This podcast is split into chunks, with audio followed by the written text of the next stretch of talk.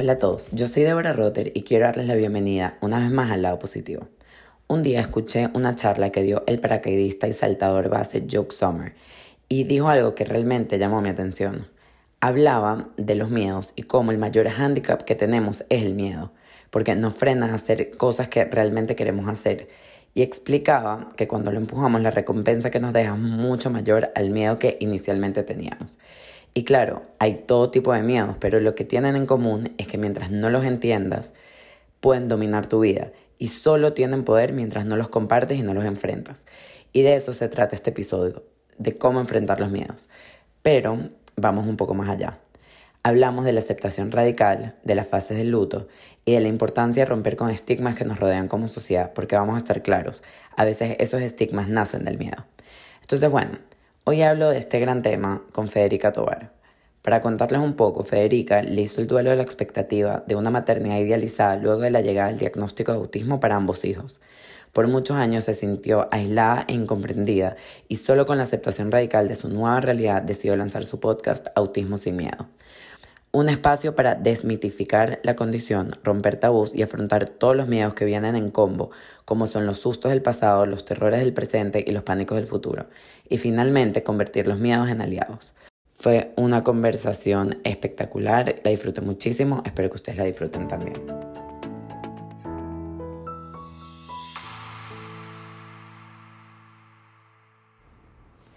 No es mentira cuando dicen que los detalles hacen la diferencia, sobre todo si esos detalles son ejecutados a la perfección, con creatividad, profesionalismo y el mejor estilo. Por eso quiero hablarles de Artbeat Designs, estudio boutique en Miami que se especializa en el diseño personalizado de obsequios, eventos, mesas de postres, diseño gráfico y todo lo que puedas imaginar. Sus dueños te ayudan a aterrizar ideas y llevar a la realidad eso que tanto sueñas de forma cercana, amigable y te garantizo que sus ideas te dejarán asombrado. Para mayor información puedes encontrarlas en Instagram como arroba artbeatdesigns.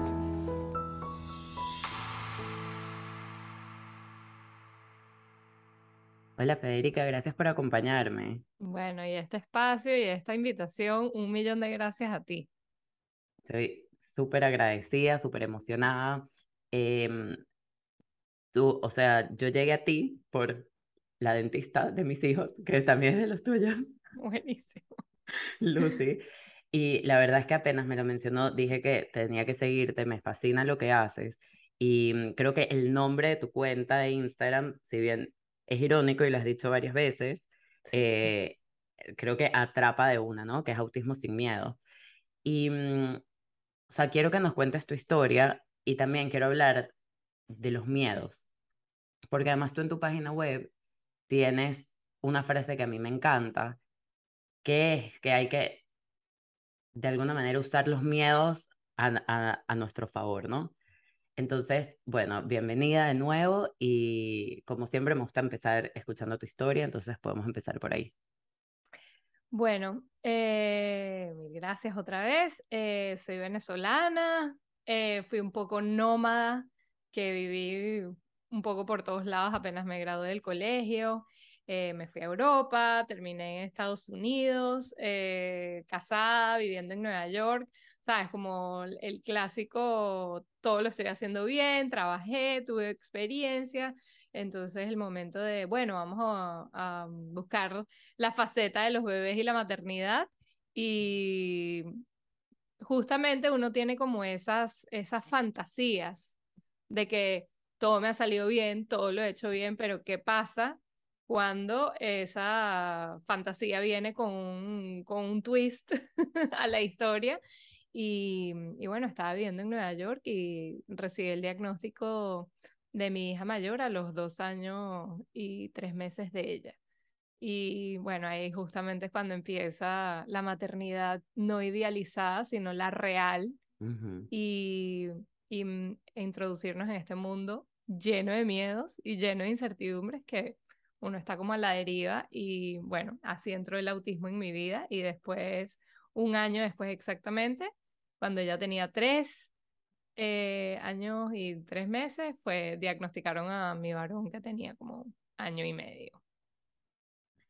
¿Sabes qué? O sea, yo ya he tenido mm, la oportunidad de entrevistar a varias personas, o sea, por lo menos el de em, una, una luna a la vez, entrevisté o sea, he hecho este tipo de, de, he tenido este tipo de conversaciones y algo que me sorprende muchísimo es que, o sea, te dan un diagnóstico y, y básicamente te conviertes tú en tu propia profesora, te conviertes tú en tu propia cheerleader y, mm, y te toca resolver muchas cosas sola porque el mundo como que no está preparado. El mundo no está preparado y también es una situación de absoluta soledad y como de como hay como hay tan poca información te sientes como abandonado, ¿sabes? Como si fueras un satélite perdido por el espacio negro por allá, un asteroide perdido.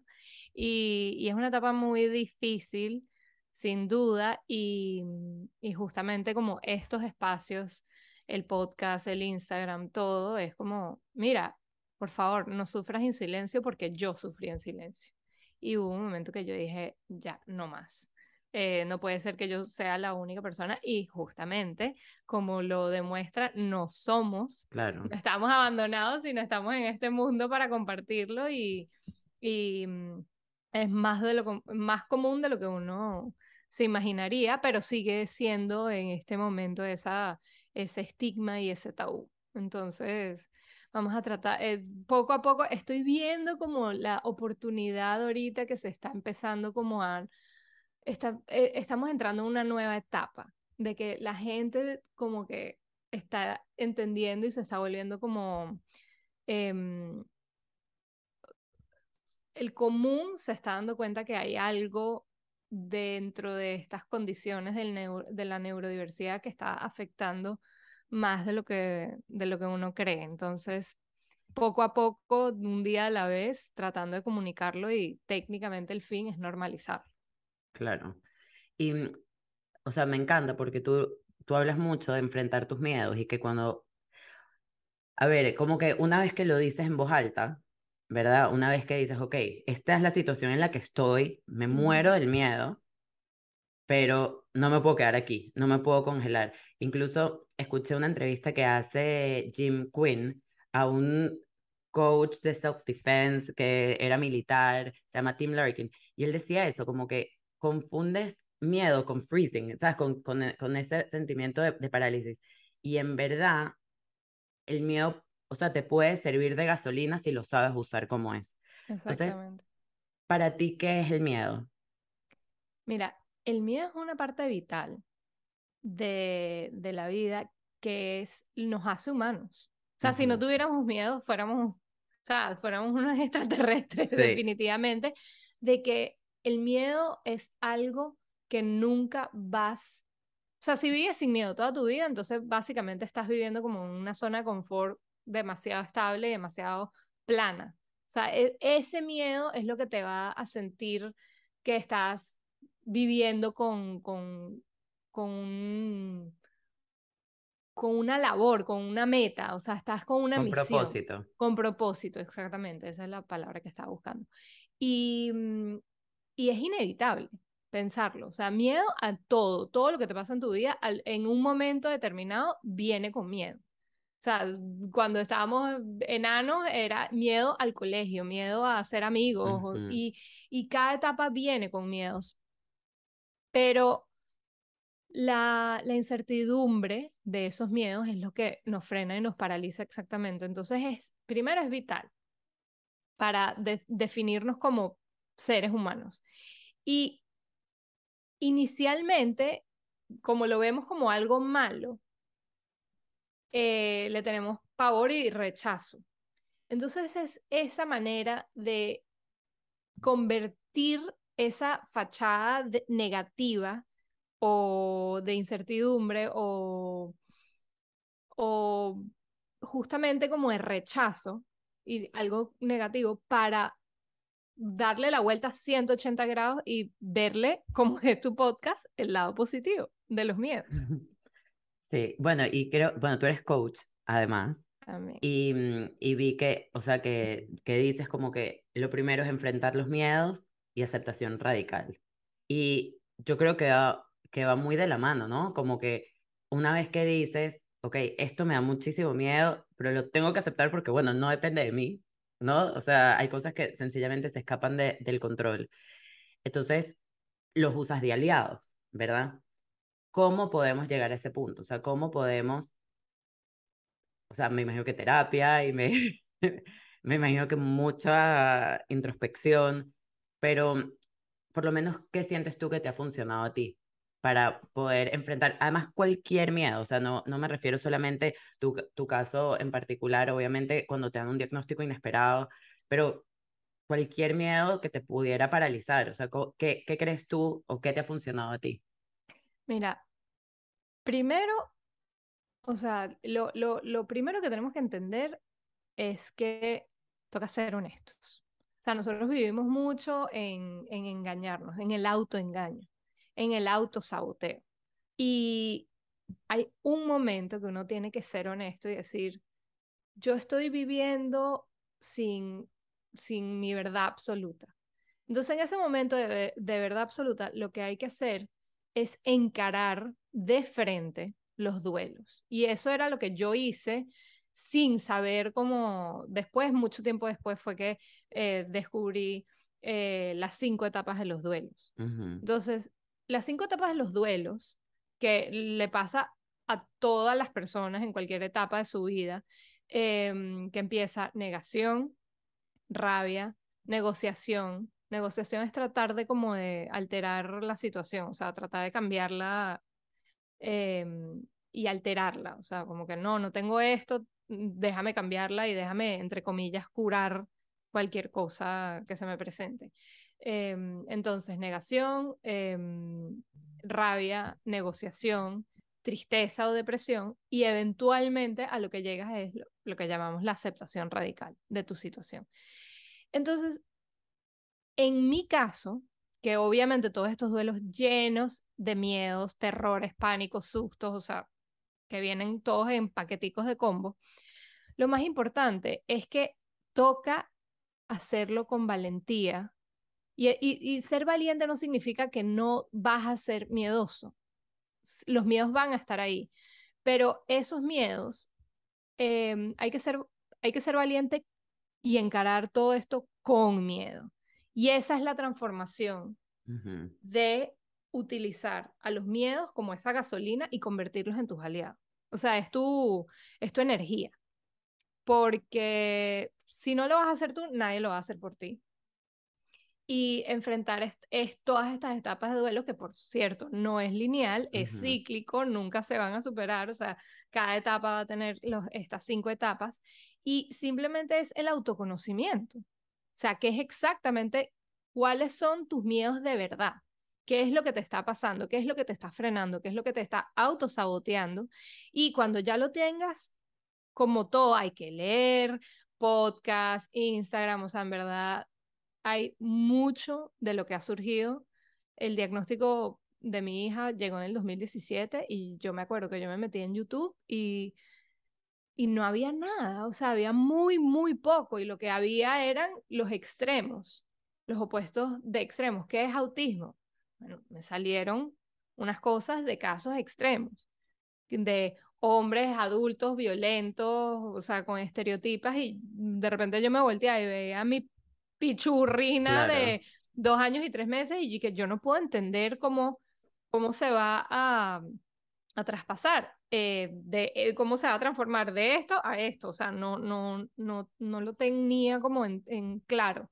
Y justamente poco a poco, que yo creo que es lo que, lo que ha surgido, es todos estos espacios para hablar de salud mental, para hablar de estos temas, que es necesario decir, no, la no, no eres la única persona en el mundo que lo está sucediendo. Y el autoconocimiento es, ok, entiende que a nivel, em, a nivel mundial estos problemas son una constante, sea el un diagnóstico o sea un, una, una enfermedad, o sea, estamos hablando como no específicamente en el autismo en este momento, sino simplemente entender de que tú te tienes que conocer lo suficiente para realmente enfrentar los problemas de la vida con toda la con el potencial de lograr no vencerlos, pero como o superarlos, es como justamente enfrentarlos. Porque no es que, ay, vencerlos, que vas a, que vas a ganar. O sea, simplemente como lo, la, la parte es como la participación. O sea, tienes que participar en tu propia vida para tener el mejor resultado posible y eso no lo vas a hacer viviendo como desconectado de ti.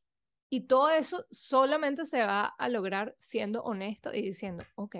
Y justamente el mundo como que nos llena esta, o sea, como nos bombardea estas imágenes de información que si tú no estás feliz, o sea, como la meta máxima es la felicidad absoluta. Y la felicidad absoluta no existe. Y la felicidad no existe sin la tristeza. O sea, vivimos, toca esa parte de la dualidad, de que no vas a conocer la felicidad si no conoces la tristeza. Entonces, justamente, em, esto de enfrentar estos miedos es justamente eso, no verlos como eh, rechazarlos o tapar los miedos con, o sea, tapar el sol con el pulgar, porque ahí va a estar el sol. O enterrar la cabeza como si fueras un avestruz y, y estás exponiendo todo tu cuerpo y te va a venir, el león te va a comer. O sea, tú, tú técnicamente estás ahí que no, no, no pasa nada, pero estás totalmente expuesto al mundo, a que, bueno, no al, estoy hablando no, no, no ver, no ver lo positivo como el extremo del positivo y, lo nega y las cosas malas o lamentables como lo peor que te puede pasar en la vida. Y obviamente que, que es normal pensarlo, el momento te llega un diagnóstico de tu hijo y tú dices, o sea, perdí, o sea, me venció la vida, no, no, no es la vida que yo eh, me imaginaba, pero al final nadie tiene la vida que uno se imaginaba y toca enfrentar esos miedos y tener esos lutos. Uno tiene que tener esos lutos y decir, ok, esta es la partida de cartas, estas son las cartas que me, me tocaron en la mesa como si fuera una partida de póker cómo voy a jugar esta partida porque la vida es una y no tienes, no tienes un reset. Y vamos a, enfrentarlos. Y lo mejor es eso, es conociéndote y siendo honesto contigo.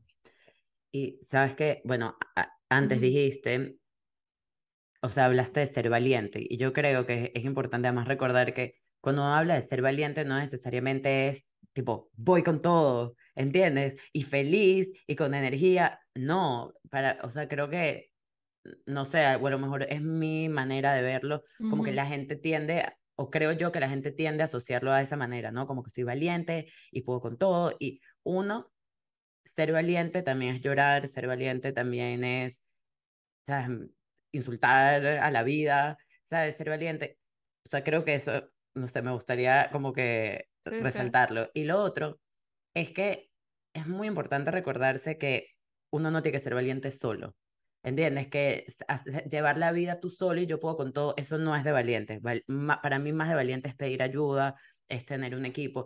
Yo te digo, a mí, por lo menos, Esther Perel habla full de eso y a mí eso me, me, me cambió demasiado mi manera de pensar em, de la importancia de tener un village.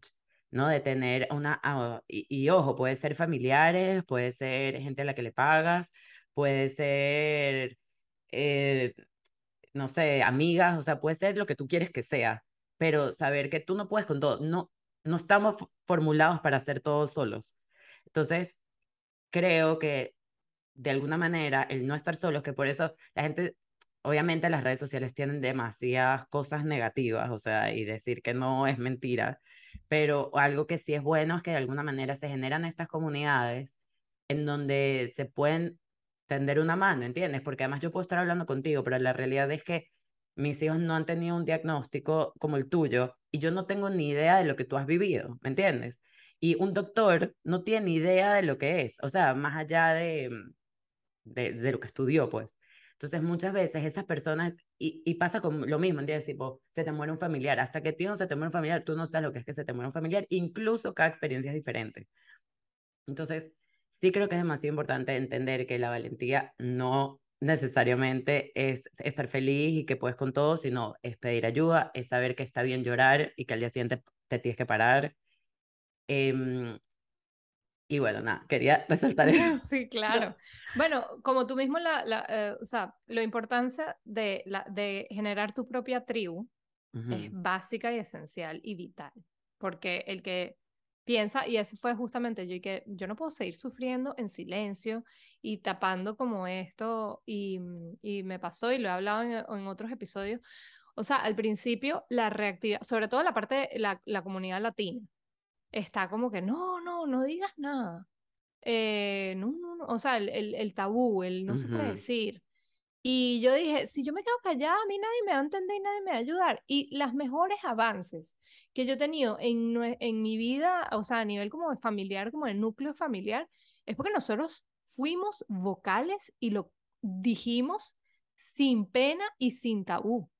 Y viene la avalancha, o sea, tú tienes que estar abierto a, a, compartirlo, o sea, a ser generoso. O sea, porque no es siendo generoso nada más contigo, sino si tú no, si tú no compartes como tu propia realidad, no, no, no, no le esparces esa como que necesidad y esa, esa curiosidad, no se despierta jamás de otras personas que no han pasado por lo que eh, uno ha pasado.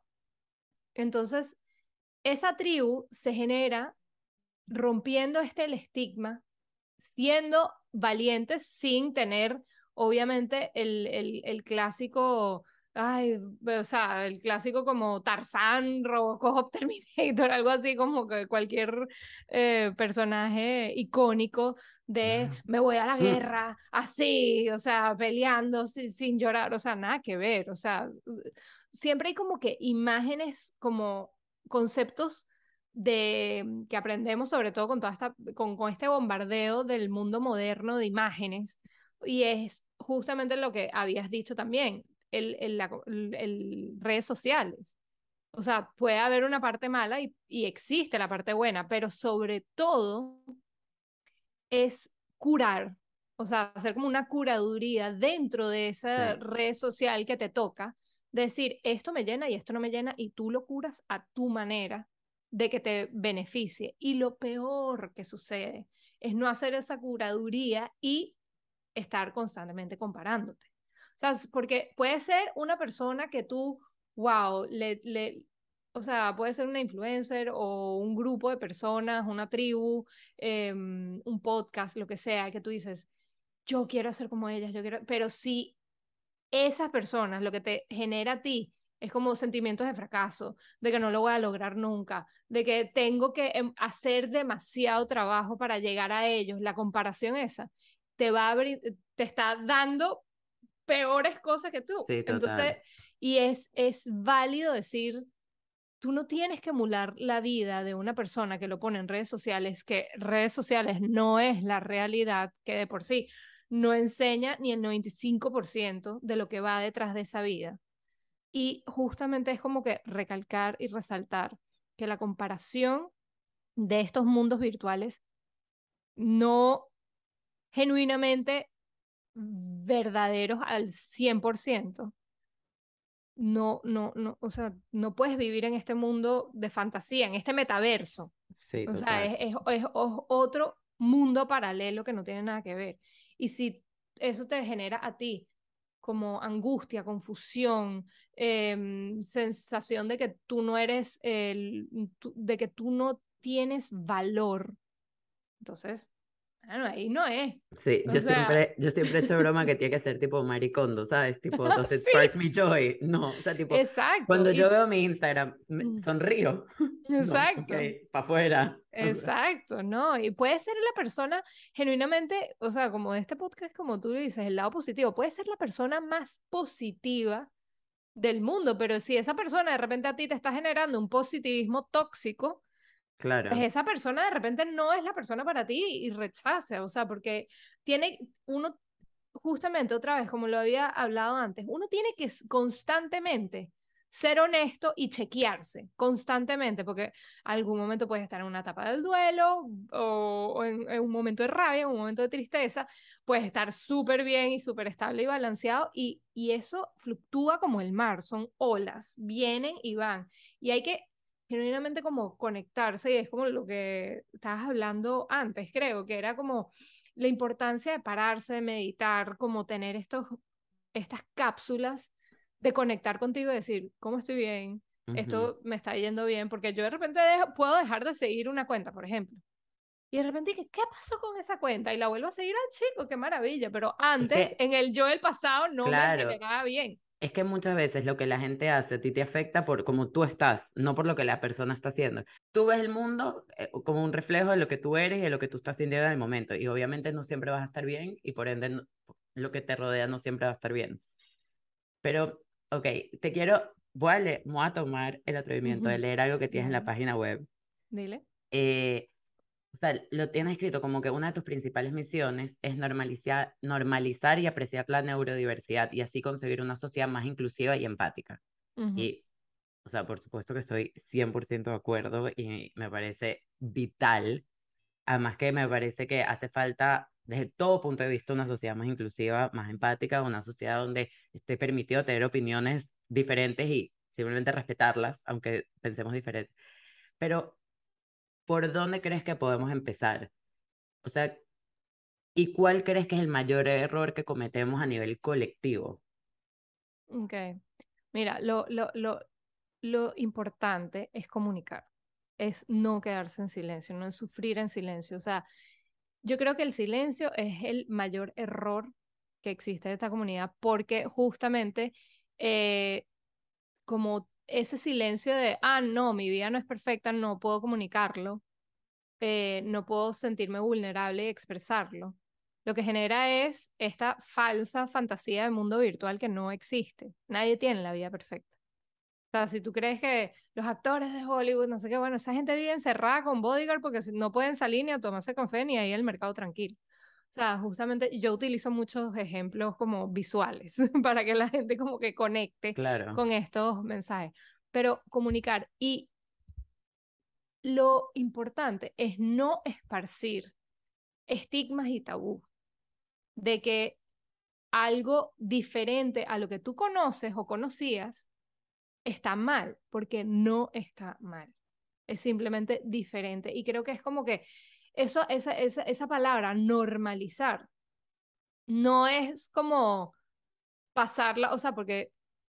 No es tolerarla. no es, Exacto, no es como, ah, bueno, ok, no, no pasa nada, es así y no, y no hay, no hay trabajo, no hay problemas. No, claro que hay, eh, claro que es forzoso, laborioso, eh, las montañas eh, en familias neurodiversas son mucho más empinadas que la de las familias neurotípicas. Neurotípicas es que no tienen ningún tipo de, de mm, condición neurodiversa. O sea, las montañas es mucho más empinada, viene con mucho más problemas, mucho más ataques financieros al bolsillo, pero es eso, como justamente es importantísimo la comunicación, no seguir esparciendo estigmas o tabús y preguntar amablemente, o sea, como sembrar la curiosidad. O sea, nosotros estamos invitando a que se pregunte con amabilidad, oye, ¿Qué es lo que pasa específicamente con el autismo? Todo el mundo piensa que sabe lo que es el autismo. Y la, el 98% de las personas que no están tocadas por el autismo, lo que saben de autismo, vienen de estos tabús y estigmas que nos bombardea el mundo. O sea, películas, series, el primo, el vecino, o sea, y uno está viendo la capita, o sea, la superficie, no se sabe lo que hay debajo. Y eso, eso nos cuesta como seres humanos porque viene del ego. O sea, es como que, ¿qué? ¿Me estás diciendo que no sé de algo? Y, y justamente si alguien, si tú tuvieras que poner a alguien y decir, explícame en un minuto qué es el autismo, la gente se enreda, no sabe por dónde empezar. Porque lo único que vas a sacar son los tabús y estas imágenes que tú tienes aprendidas. Son estigmas aprendidos, más no malintencionados. Y eso ahí es donde hay que como que destacar. Esto no es una guerra de bandos de que tú, tú me entiendes o tú no me entiendes. O que, o que eh, tú sabes ser empático. No, la manera de ser empático es preguntando como que, cuéntame tu vida. O sea, ¿qué es el autismo? ¿Qué, qué, ¿Cómo te toca a ti en tu vida? ¿Cómo te afecta? O sea, y eh, como el ego es, estamos acostumbrados a hablar constantemente de, nuestra vida porque sentimos que necesitamos em, como compartir nuestro punto de vista, nuestra información, nuestro conocimiento, pero de por sí siempre se para cuando es el otro, cuando tenemos que cambiar esa, o sea, voltear, voltear esa panqueca y decir, yo quiero saber, yo quiero escuchar. La gente quiere hablar demasiado, la gente no quiere escuchar. Y es esa escucha que, y ese silencio de estar vulnerable para aprender y absorber estos otros conocimientos que pueden ser completamente diferentes a tu vida, a tus valores, a tus realidades. Pero si uno no tiene esa como back and forth, esa comunicación, no surge, porque entonces te quedas, te quedas en un canal. O sea, vas como un caballo con las gringolas y no estás viendo la periferia de lo que es posible. Y lo importante aquí es saber que todas estas, eh, específicamente todas estas neurocondiciones del neurodesarrollo, no es que hay que verlas como una enfermedad, porque no son enfermedades a curar. Depende, obviamente, em, de la patología, de la, de, de la circunstancia. Em, es simplemente una manera diferente de ser humano. Y ese es el punto, como que, ¿cómo lo normalizamos? Bueno, preguntando amablemente. Me encanta, es que a mí me da risa porque te, te juro que he hecho ya varias, o sea, he hecho full, no sé, este es el, no sé qué número de episodio va a ser, pero al final tantas cosas se resumen de manera tan fácil, entre comillas, y en verdad, o sea, el, consejo es fácil, pero es difícil, ¿entiendes? O sea, lo que estás diciendo suena súper fácil, pero en verdad todos pecamos un poco de eso. Pero, y, pero hay que trabajarlo. Porque nos da miedo y no, no ejercitamos a convertir ese miedo en un aliado. Y porque creo que muchas veces, o sea, a lo mejor ya lo he dicho en otros, pero no, me, no me, acuerdo. Que muchas veces ponte, yo como familiar, te quiero ayudar, ¿entiendes? Como que, o yo como amiga, o yo como X, o sea, quiero hacer todo lo posible por ayudarte, ¿entiendes? En tu dolor, en tu situación. Eh, entonces, muchas veces tú crees que estás ayudando y en realidad no. o sea, Justamente. Porque es como que, mira, yo sé, esto me funciona a mí, pero justamente el approach, o sea, la, la, la iniciación de querer ayudar, no es de repente hablar o dar consejos, es preguntar, oye, cuéntame tú. Y es abrir esos espacios de realmente como bajar un poco nuestro ego y decir, no tengo toda la información, no sé cómo puede ser, y de repente esa persona tampoco va a tener las respuestas, pero abrir ese espacio hace que la comunicación empiece a fluir de manera real.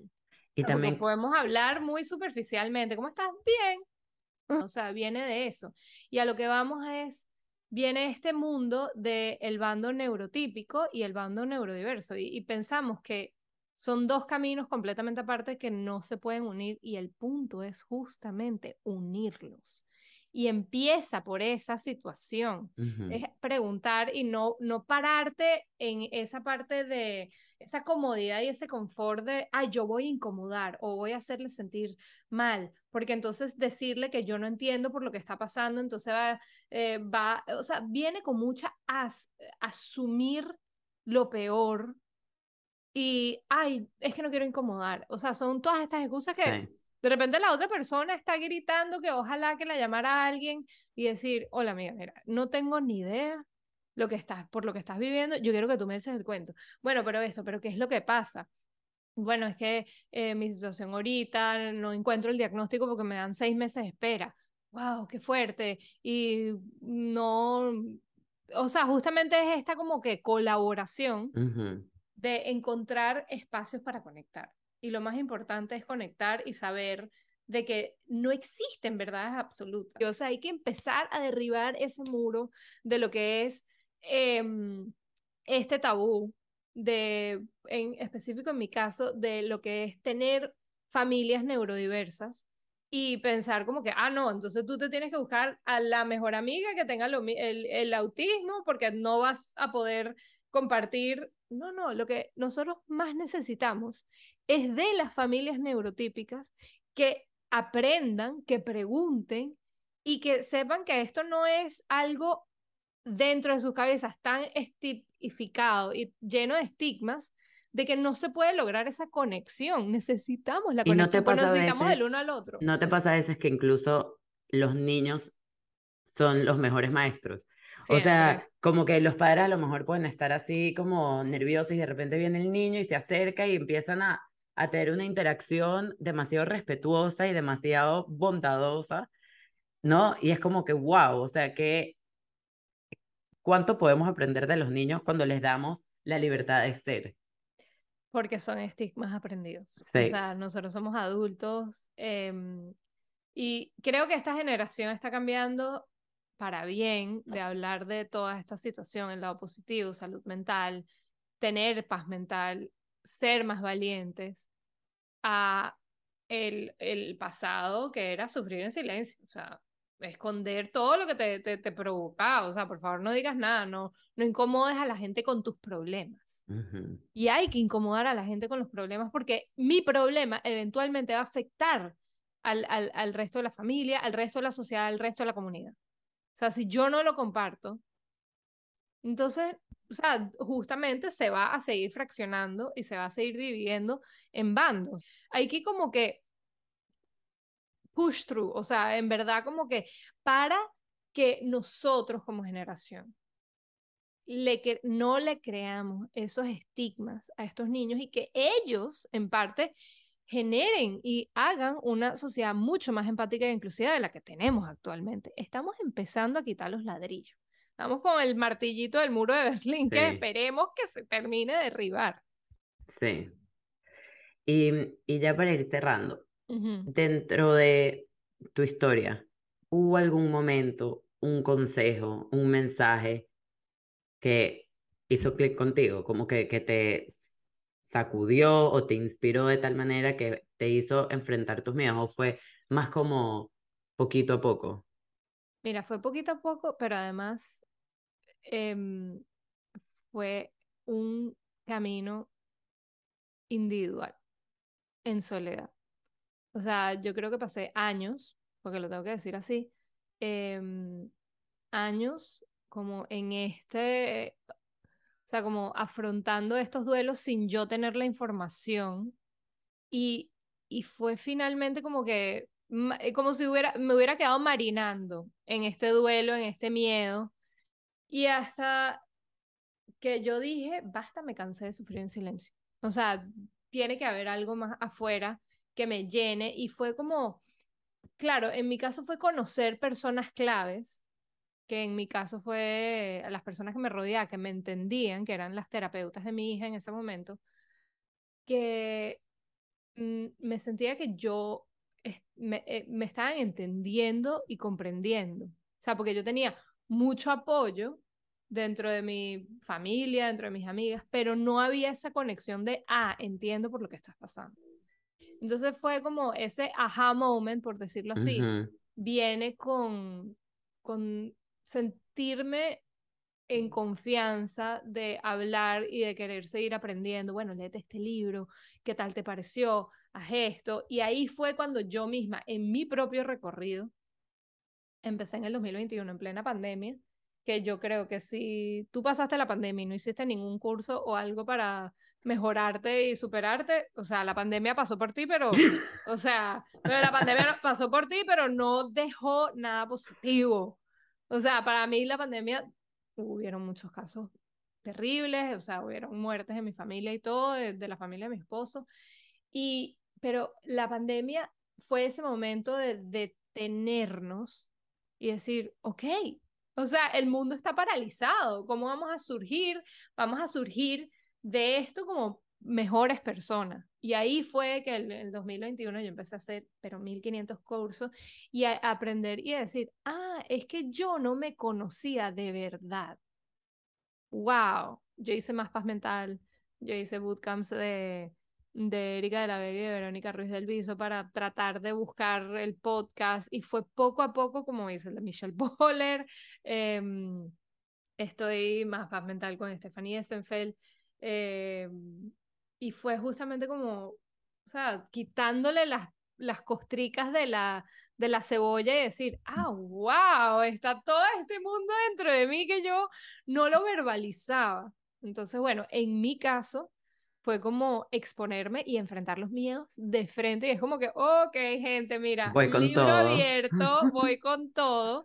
Y fíjate que, que, que ha sido, y en mi caso en particular, a mí me, a mí me sacaba un poco la piedra. Es, es muy venezolano ese dicho, pero de, el, que era todo como el mundo de, o sea, pones autismo en redes sociales y todo es muy estéril.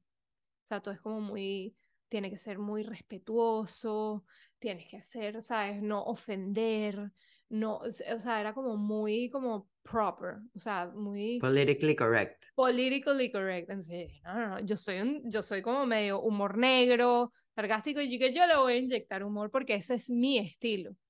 Y justamente el rapor que yo he tenido de vuelta es como que, wow, o sea, la gente se quiere reír de estas situaciones, obvio, yo lo hago sin ofender. Y la gente que se ofende, perfecto, no soy para ti, no soy para ti, pero sí he encontrado una comunidad de tratar de tumbar este muro y estos estigmas y romper estos silencios y tabús haciéndolo con humor. O sea, no es, o sea, tener un diagnóstico del neurodesarrollo depende. Obviamente, yo no estoy diciendo que no es difícil.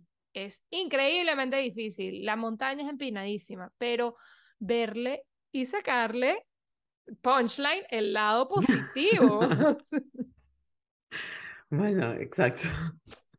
Exacto. Este, mm, bueno, de verdad que un millón de gracias por estar aquí, por acompañarme, por... Me encantan estas conversaciones que me llegan y me recuerdan cosas que a veces sé, pero igual se me olvidan. Y Bueno, eh, uno otras que que no sé, no, y otras que no sé y que me dejan pensando y reflexionando. Y, y bueno, como te dije antes de empezar a grabar, me encanta todos estos, estos temas que de alguna manera siento que nos hacen mejor a nivel personal y colectivo y me parece importantísimo. Entonces, bueno, de verdad que un millón, millón de gracias y te felicito, me encanta de verdad lo que haces. Tu, tu nombre es increíble porque tal cual, hay que te- quitarle el, el miedo a lo positivo, porque obviamente lo estás haciendo muy bien y Débora, espectacular y mil gracias. A ti.